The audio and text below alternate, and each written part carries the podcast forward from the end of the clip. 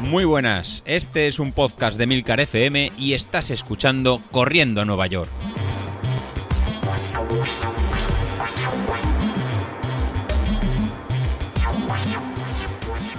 Muy buenas a todos, ¿cómo estamos?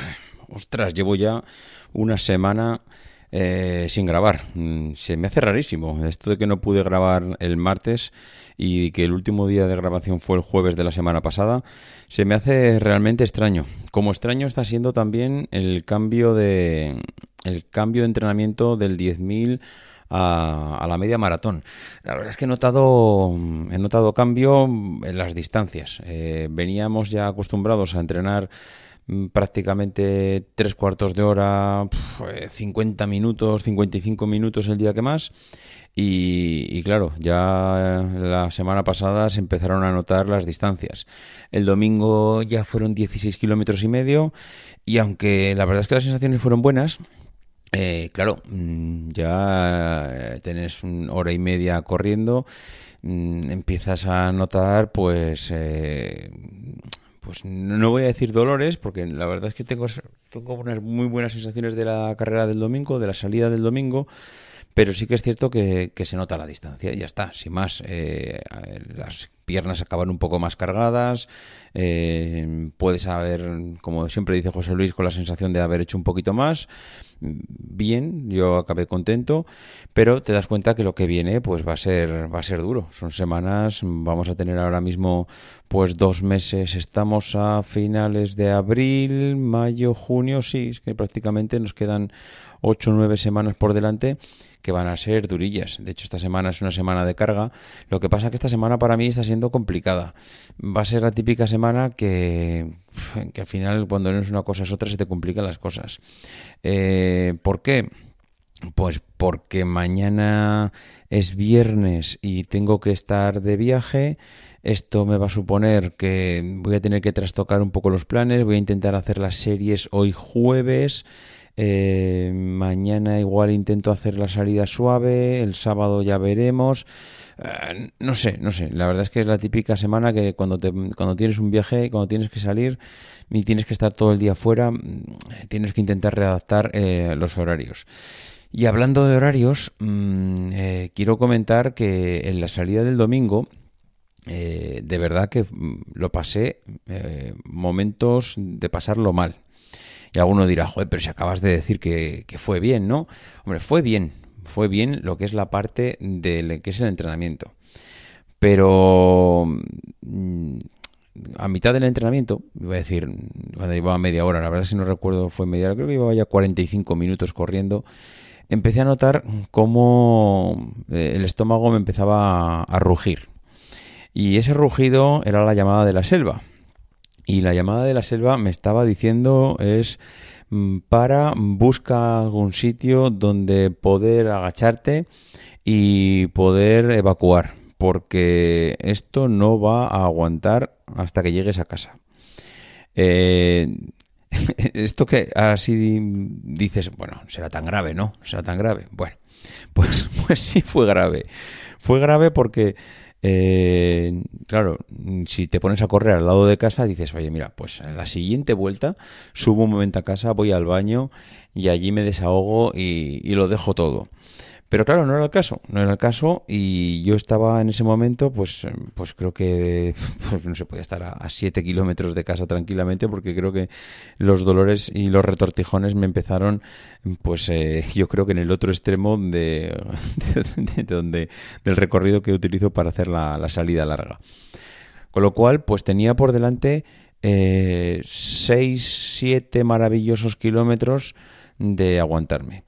Hubo momentos eh, en los que pensé que la vida se me iba. O sea, yo hubo momentos en los que pensé que allí me quedaba. Eh, hubo momentos en que pensé que me iba por la pata abajo y, mm, bueno, no sé, es que me veía, me veía yendo con la Nutella puesta eh, hasta, hasta casa y la verdad es que eran situaciones en las que no sabía si llorar, mm, qué, qué diría la gente, porque claro, es que daros cuenta que yo voy a, voy a correr cerca de la playa. Cerca de la playa, eh, en un domingo a las 7 de la mañana de pandemia, eh, creo que estamos las gaviotas y yo. Entonces, Allí, eh, no sé, era o plantar un pino en la arena y, taparlo con un montoncito y marcharme a casa pues con el culo lleno de arena o, aguantar. Claro, a mí el pudor y la vergüenza pues hace que, me, tuviera que aguantar. Y, nada, pues eh, hubo momentos en los que la carrera, no sé, no, no he mirado el street por vergüenza, hubo momentos en que la carrera Em, se convirtió en, no sé, no, si alguno iba detrás mío, me imagino que vería las piernas cómo se cruzaban, porque hay veces que piensas que cruzando las piernas mm, vas a aguantar y no va a salir nada de ahí. Pero es que fue realmente eh, dantesco, antológico, Mm, hubo momentos de unas rayadas bestiales, mm, pero de momentos que pensabas que se te va la vida allí en ese momento, unos dolores de barriga que luego se te pasan, que luego continúas corriendo y dices, bueno, parece que voy a sobrevivir y que esto ha sido una falsa alarma, pero claro, luego corres un kilómetro más y aquello vuelve. De verdad, mm, qué mal lo pasé el domingo. No os quiero contar cuando llegué a casa porque no sé si cuando consigues el récord del mundo de maratón eh, sientes esa alegría, ese gozo, ese disfrute, mm, pero os aseguro que las sensaciones fueron de récord del mundo absoluto al entrar por la puerta de casa. Eso sí, fue entrar, tirar la llave, tirar los auriculares que llevaba puestos y, y, poco más que hice los 50 metros lisos desde que entré por el portal hasta, hasta casa. Eh, no sé, yo antes, claro, esto con los 50 minutos que hacíamos antes de los 10.000 no pasaba, pero claro, es que ahora mm, tengo que volver a pensar en que hay que salir ya con los deberes hechos de casa por las mañanas. Esto cuando eh, vas a una carrera en serio, y en serio me, me refiero a oficial, pues no suele pasar, o a mí por lo menos no me suele pasar. ¿Por qué? Porque cuando vas a una carrera oficial te levantas muy pronto, te levantas siempre dos horas antes porque tienes que pensar en comer algo, en eh, coger el coche, ir hasta allí, aparcar.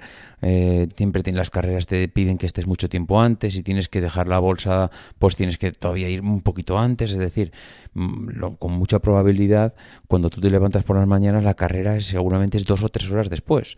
Y entonces todos habéis visto cuando vais a las carreras que la gente llega un momento ya por los nervios, por el tiempo, por todo, que media hora, una hora antes están buscando un baño como locos porque intentas desalojar. Pero claro, cuando tú te levantas un domingo a las 6 de la mañana y a las 6 y 10 estás eh, corriendo, pues mm, claro, no, el cuerpo es que no le has dado ni tiempo ni activarse. Y cuando se activa, pues te encuentras al otro lado. Así que igual tengo que empezar a pensar en incorporar en el kit del corredor, pues nada, un, aparte de los geles, aparte del turrón, pues un rollo de papel higiénico colgado del culo. Eh, no sé, no sé.